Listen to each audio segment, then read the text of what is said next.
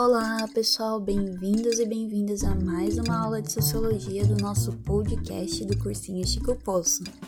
Na aula de hoje, gostaria de começar com vocês uma importante discussão dentro das ciências sociais sobre as categorias de cidadania, de nação e de Estado. Pois bem, para isso, então, a gente começa discutindo brevemente uma construção histórica dos direitos civis, políticos e sociais num contexto mais amplo, mas também pensando a relação entre a formação do Estado e a constituição desses direitos no caso brasileiro. Então vamos lá. Nessa primeira parte, eu trago a reflexão de uma antropóloga chamada Marisa Peirano, em um texto muito interessante sem lenço, sem documento. Reflexões sobre a cidadania no Brasil.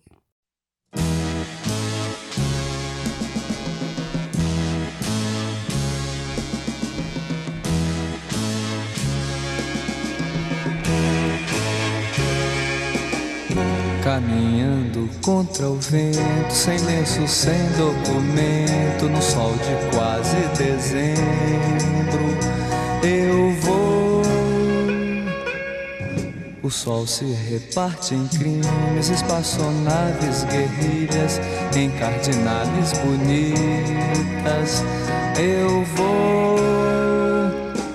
Com certeza você já deve ter ouvido essa música, né? Famosa na voz de Caetano Veloso. Pois bem, nesse texto, a autora vai trazer a contribuição da antropologia para o estudo desse tema que tem sido por excelência da sociologia e da ciência política. Mas a contribuição dessa área de conhecimento, né, da antropologia, se daria justamente pelo seu caráter comparativo, universalista e relativizador. Segundo nos aponta essa mesma autora, para o antropólogo são as sociedades que têm o direito igual de ser diferente e seu ponto de partida serão sempre as categorias com que os membros de qualquer sociedade ordenam sua experiência ou as teias de significado que elas formam. É dessa perspectiva que a autora, lá em 1986, ano de publicação desse texto, pretendia sugerir algumas ideias para um futuro projeto sobre a formação da cidadania aqui no Brasil. Para os cientistas políticos, né, esse tema sobre cidadania, nação e Estado é, sugere imediatamente questões de justiça, participação política e direitos sociais. Já o antropólogo, ele se propõe em relação ao mesmo tema perguntas aparentemente mais simples. Qual a concepção que diversos grupos têm de cidadania? O que é um cidadão? E através de quais símbolos é possível detectar concepções de cidadania?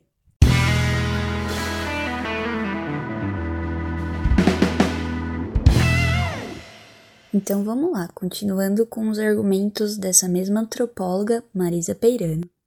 Segundo ela, para o antropólogo, o Estado e a nação são peculiares principalmente na medida em que são formações sociais recentes, agindo como atores privilegiados na arena internacional.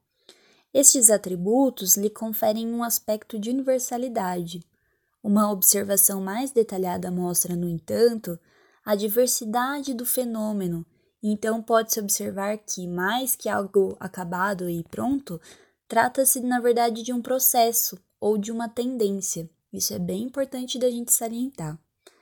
É também importante a gente pontuar que o reconhecimento da historicidade das nações-estados, assim como a autora denomina, também nos permite constatar que, lado a lado aos processos de formação e construção desse tipo de organização social, surge o que a autora denomina de autoimagens das nações, que a gente vai explicar daqui a pouco. Por definição, os membros de uma nação-estado são considerados cidadãos, e a cidadania, por sua vez, implica em direitos e deveres no reconhecimento da igualdade humana básica e a sua participação integral na comunidade. Essa formulação que eu acabei de ler para vocês é de um sociólogo britânico chamado Thomas Humphrey Marshall. Ele é bem famoso é, para uma tipologia que a gente também vai colocar aqui mais à frente para vocês. No entanto, a gente deve nos atentar a um fato. Se estados e nações estão sempre em processo de construção e solidificação, o mesmo pode ser dito sobre a cidadania. Como cada estado utiliza de critérios diferentes de seleção e de exclusão no status de cidadão, as variações também podem ser vistas como uma forma contextual e histórica. Como um modelo, o conceito de cidadania ele pode carregar fortes conotações de individualidade e universalismo. Esta ideia muito se aproxima de uma definição de um sociólogo e antropólogo francês chamado Marcel Mauss. É, ele coloca o seguinte: uma sociedade material e moralmente integrada, com fronteiras fixas e onde há uma relativa unidade moral, mental e cultural entre seus habitantes, que conscientemente aderem ao Estado e às suas leis. Essa definição, então, é sobre o que Marcel Mauss acredita ser a nação. Essa definição, assim como tantas outras que vão surgir mais adiante, vão sendo contestadas ao longo do tempo. Mas o que chama atenção é a semelhança desse tipo de defesa com o ideal de nação adotado por diversos indivíduos, hoje em dia autodenominados cidadãos de bem, que a gente também pode discutir. Isso nos remete a um segundo ponto, de que o conceito de nação pode quase sempre vai incluir valores ideológicos. E para estudar os efeitos dessas suas defesas, né, a autora Marisa Peirano, ela vai colocar em questão e observar o caráter simbólico que os documentos assumem aqui no nosso país. Documentos que vão funcionar como verdadeiros símbolos de identidade cívica. E é interessante que a gente retome esses exemplos, porque eles são muito representativos do que ainda hoje a gente observa. Pois bem, no Brasil, assim como em outros países, os documentos são fornecidos por órgãos públicos, apenas para aqueles e aquelas que vão preencher determinados requisitos que também são estipulados por lei. Ou seja, os documentos podem e de fato terão a função de distinguir o cidadão do que aquele considerado marginal. Como exemplos práticos, a autora em questão vai estudar dois tipos de documento: a carteira profissional e o título de eleitor, através de algumas observações é, de uma pesquisa maior realizada no município rural de Minas Gerais em agosto de 1981, lá pela região do Alto Parnaíba. O que a autora pretendia buscar e o que a gente pretende com essa aula de hoje? Bem, demonstrar como que o conceito de cidadania pode ser introduzido de outras maneiras, ou mesmo integrados em termos nacionais.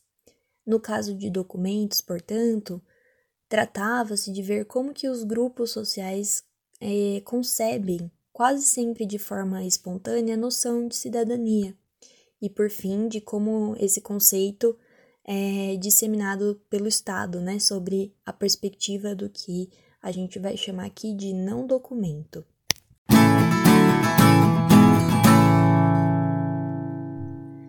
Vamos lá então, os documentos, a carteira profissional. A carteira profissional vai ser escolhida através dos estudos é, do Vanderlei Guilherme Santos por ter se tornado a certidão de nascimento cívico no Brasil após os anos 30. A defesa desse autor é de que de todos os documentos né, que a população urbana tinha direito naquela época, a carteira de trabalho era o documento que de fato comprovava a cidadania. Este mesmo autor vai justificar o seu ponto de vista mostrando como que, ao invés de ser definida através de direitos civis, políticos e sociais, a cidadania no Brasil desenvolveu-se pelo reconhecimento e definição por lei das profissões até então vigentes, através de um sistema de estratificação ocupacional. Desse modo, então, a cidadania no Brasil foi regulada pelo Estado, imposta pela inclusão na legislação de novas profissões e ocupações, e pela ampliação dos direitos associados a essas mesmas profissões. Passaram-se assim aos status de cidadão todos aqueles que tinham sua profissão reconhecida por lei, Consequentemente, sendo considerados pré-cidadãos, todos os trabalhadores urbanos não regulamentados e todos os trabalhadores da área rural.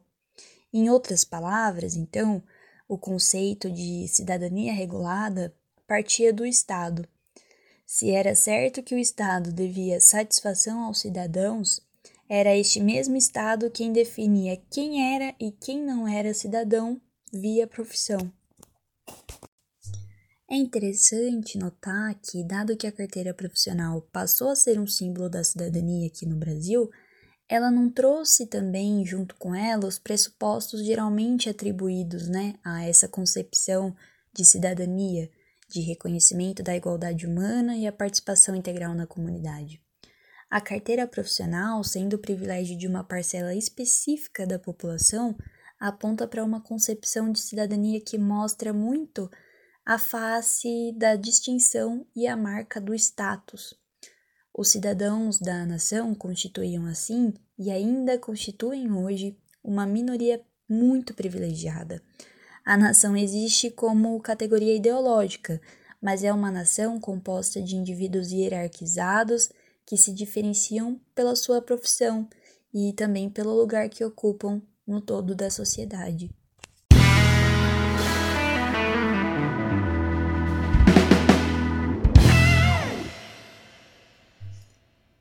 Parte 2, então, o título de eleitor. Diferentemente desse contexto urbano, né, que a gente analisou pelas palavras do Vanderlei Guilherme, na cidadezinha do Rio Paranaíba, em Minas Gerais, o título de eleitor era, lá nos anos 80, um documento que era muito frequentemente requisitado no cartório da cidade. Tudo fazia crer que se tratava para a população rural do equivalente da carteira de trabalho, devido a uma tradição que se existia naquela época do empregador providenciar o título para que seus novos empregados, inclusive arcando né, com todas as despesas necessárias.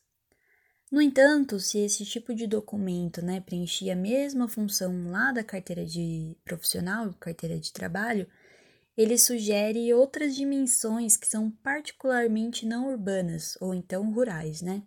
Entre elas a personalização das relações sociais e a importância do domínio da política é, como esfera de atuação e como categoria ideológica. O fato é de que o título de eleitor servia como um símbolo de identidade cívica lá no Rio Paranaíba. Se não contradiz, pelo menos sugere que se deve ver com cautela então a relação entre a extensão de direitos pelo Estado e as concepções de cidadania vivenciadas pela população rural. Nesse contexto, o título de eleitor vinculava, em primeiro lugar, o cidadão ao seu empregador, e só em segundo plano, o cidadão é, aos outros eleitores. Ele simboliza, então, não direito a voto, né, mas uma filiação política mesmo no contexto daquela cidade. É importante também a gente salientar que a categoria de cidadão recebe interpretações locais muito específicas, que vão variar de lugar e também vão variar no tempo. Como exemplo, né, dessa importância da política, entre aspas, basta mencionar que é naquela região ali do Rio Paranaíba que ela explica grande parte dos eventos locais, como a forma de se conseguir um emprego, a causa de uma demissão, a razão última de problemas aparentemente religiosos, é, de uma pessoa conseguir tal cargo naquela situação. Então, são explicações para esse tipo de eventos que são geralmente feitas em termos, né, em nome do que é a política.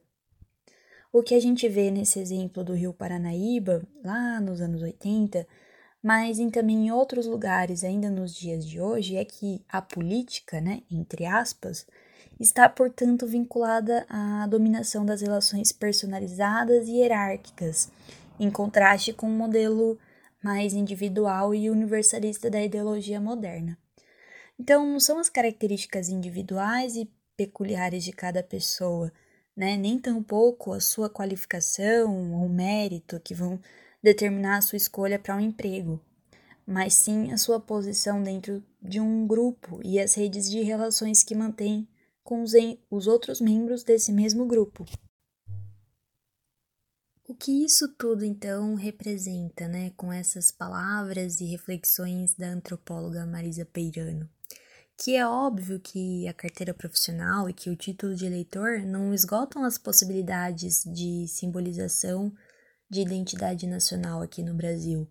Há, há situações em que, por exemplo, a certidão de batismo, o RG ou até mesmo a religião, os ideais morais, entre outras características, objetos e documentos, vão fazer isso e assim por diante. Fica claro, portanto, que cidadania e cidadão são conceitos cujo significado vão variar muito é, para os cientistas sociais e para membros de uma comunidade específica, podendo ser inclusive um status valorizado para uns e indesejável para outros.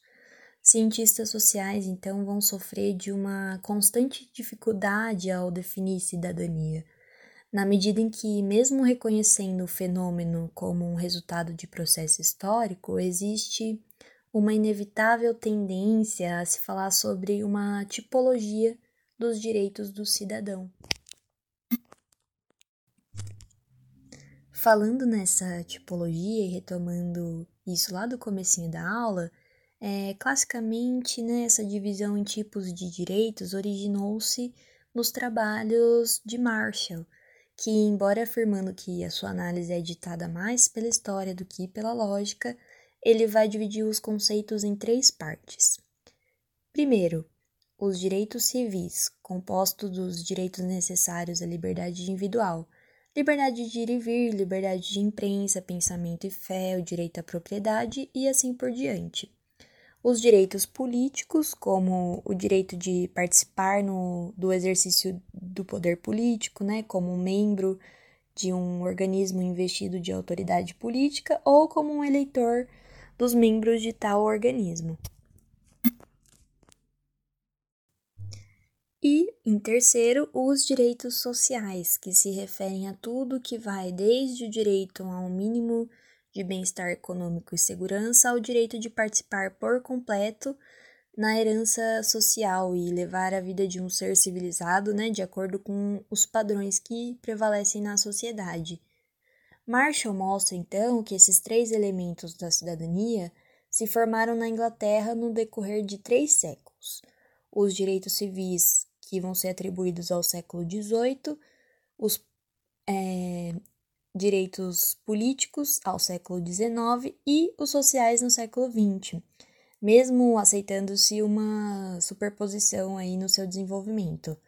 Assim, junto a uma descrição histórica, nota-se uma implícita tendência deste autor, mas de outros também, em conceber os direitos como um modelo de cidadania.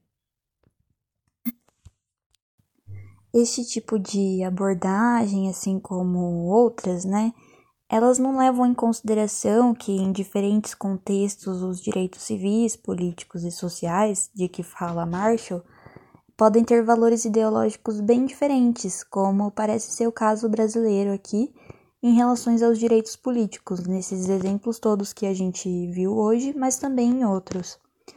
A proposta contida né, nessa aula de hoje é é de que conceitos como cidadania, Estado e nação vão variar histórica e contextualmente. De um lado, a gente tem processos de formação de Estado, de construção da nação e de ampliação dos direitos de cidadania. E é justamente nessa esfera que as políticas estatais devem então ser analisadas e os aspectos administrativos e burocráticos bem avaliados.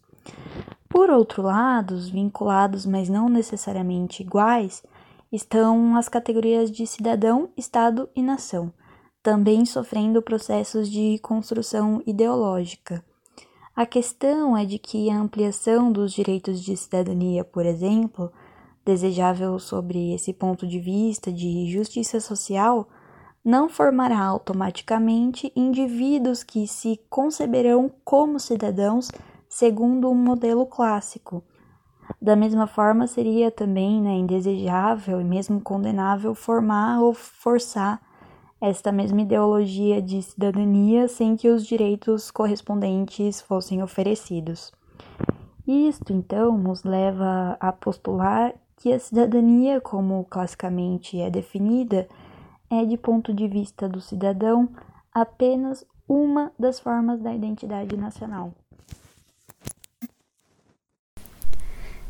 Para ir finalizando então essa nossa aula, retomo aqui de novo a música do Caetano Veloso, Alegria, Alegria, para a gente pensar em algumas coisas, alguns aspectos. Em grandes beijos de amor, em dentes, pernas, bandeiras, bomba e Brigitte Bardot. O sol nas bancas de revista me enche de alegria e preguiça. Quem lê tanta notícia? Eu vou por entre fotos e nomes, os olhos cheios de cores, o peito cheio de amores.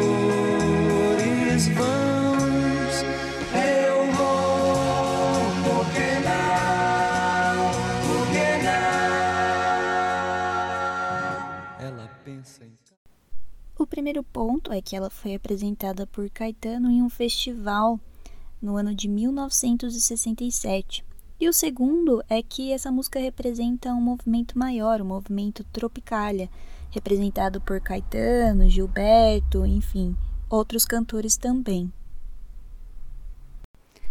A busca pela liberdade, seja pela arte, seja pelos atos, seja pela resistência, é muito representativa dessa, dessa canção. Os documentos podem e vão, como a gente viu na aula de hoje, dizer muito respeito a uma noção específica de identidade da nação em diferentes períodos. Será que o cantor ele se identificava com a ideia de nação daquele período? É muito, muito provável que não. Ele lutava contra isso. Então é interessante a gente analisar que tanto o texto quanto a música dizem respeito a um momento de muita dificuldade para a manutenção dos direitos civis, políticos e sociais no Brasil. É com essa ideia que a gente finaliza o podcast de hoje e mantém isso na mente para o próximo podcast. Muito obrigada pela atenção de vocês, espero que vocês tenham gostado e na próxima aula a gente continua discutindo a ideia de cidadania aqui no Brasil. É isso aí, pessoal. Um beijo, fiquem bem.